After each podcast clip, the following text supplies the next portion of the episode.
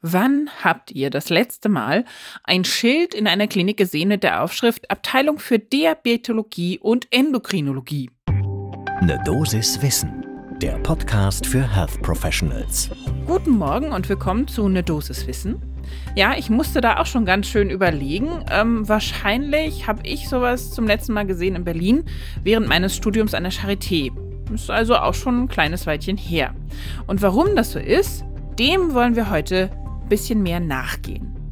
Mein Name ist Laura Weisenburger. Ich bin Ärztin und wissenschaftliche Redakteurin bei der Apothekenumschau und zusammen mit meinem Kollegen Dennis Ballwieser sprechen wir hier jeden Werktag ab 6 in der Früh über Themen, die Menschen im Gesundheitswesen spannend finden. Heute ist Montag, der 31. Oktober 2022. Ein Podcast von gesundheithören.de und Apothekenumschau Pro. Und pünktlich zu Halloween geht es bei uns also heute um ein spezielles Sterben, nämlich das Sterben von Lehrstühlen, insbesondere der kleinen Fächer, wie zum Beispiel Diabetologie und Endokrinologie. Dann würde ich vorschlagen, ihr schnappt euch euren Pumpkin Spice Latte und wir gehen diesem Sterben mal ein bisschen mehr auf den Grund.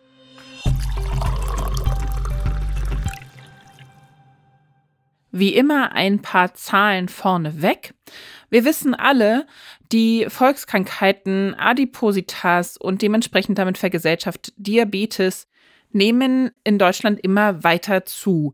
Wenn man sich jetzt da die Daten, ne, die das RKI zum Beispiel rausgibt, die GEDA-Daten von 2010 anschaut, da gab es eine Prävalenz von 15,8 Prozent, zu eben ein bisschen später, 2015, 18,1 Prozent. Und das setzt sich sofort. Ähnlich ist es mit Diabetes. Wir haben derzeit 8,5 Millionen Erkrankte und die Prognose die Experten, Expertinnen dazu abgeben, ist, bis 2040 haben wir bis zu 12,3 Millionen Erkrankte an Diabetes. Dementsprechend viele finden wir natürlich auch in den Kliniken. 15 äh, bis 17 Prozent aller Klinikpatienten sind Diabetikerinnen und wenn man sich die Abteilung der inneren Medizin anschaut, die natürlich da ja auch ein bisschen dazugehört als größeres Über, als größerer Überbau, äh, ist sogar jeder dritte, jede dritte Diabetikerin, die dort behandelt wird. Demgegenüber steht aber eine jetzt fast schon Halbierung der Lehrstühle für Diabetologie und Endokrinologie in den letzten 30 Jahren in Deutschland.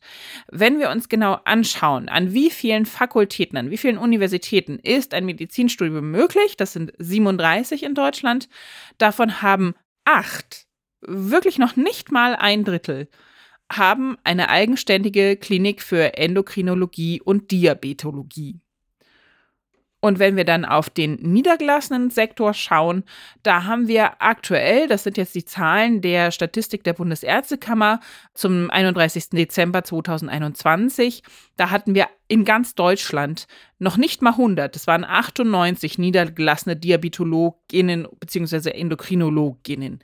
Wobei man auch dazu sagen muss, das kann sein, dass sie eine Teilspezialisierung haben, eine Teilfacharztbezeichnung, das ist oder eine Unterfacharzt. Also es heißt nicht, dass die hundertprozentig nur auf Diabetologie, Endokrinologie spezialisiert sind, diese 100 Niedergelassenen. Und gehen wir jetzt nochmal zurück zur Klinik. Natürlich haben sich auch mit den äh, Lehrstühlen, mit den Abteilungen an der Universität die stationären Betten, die Behandlungskapazitäten in der Endokrinologie, Diabetologie halbiert. Wir haben dazu gefragt Professor Michael Roden. Er ist Direktor der Universitätsklinik für Endokrinologie und Diabetologie in Düsseldorf und Vorstand des Deutschen Diabeteszentrums. Und er sagte uns, das hat wahrscheinlich auch einfach mit der Tatsache zu tun, dass die Diabetologie, Endokrinologie natürlich zu der sprechenden Medizin gehört, also zu der nicht so geräteorientierten Medizin oder der Medizin, die da viel Hand anlegt, wie zum Beispiel der Chirurgie. Die wird einfach, das wissen wir, deutlich schlechter vergütet im DRG-System. Das wird quasi bestraft, dass man nur mit Worten und Medikamenten teilweise therapieren kann. Da ist das Risiko also viel höher, Verluste zu machen und dementsprechend fallen diese Abteilungen häufiger dem wirtschaftlichen Druck zum Opfer. Was passiert jetzt genau, wenn so ein Fach dann keine Betten mehr hat, keine Abteilung, erst recht nicht in einer Universitätsklinik, wo Medizin unterrichtet wird? Ja, dann, das kann ich selber bestätigen. Wir haben immer noch äh, häufig den sogenannten Unterricht am Krankenbett. Das ist ja ein fester Standteil des Curriculums. Und wenn ich aber keine Station habe mit Betten und Patientinnen, die da untersucht und befragt werden können, dann kann ich natürlich auch keine Ausbildung machen.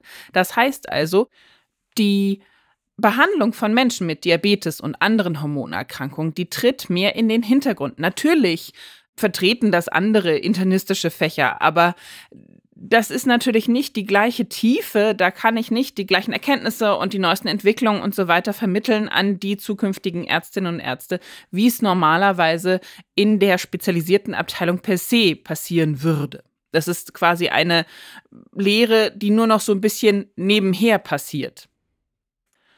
Zum anderen haben natürlich dann diejenigen, die zukünftig da in die Fußstapfen treten sollten, also die zukünftigen Ärztinnen und Ärzte, haben das nicht mehr so auf dem Schirm, dass es dieses Fach ja gibt, dass man das ja wählen könnte als Spezialisierung. Und dementsprechend fehlen die dann wieder, wenn es eben um die Nachfolge an Lehrstühlen geht oder auch ganz simpel die Nachfolge von Praxen.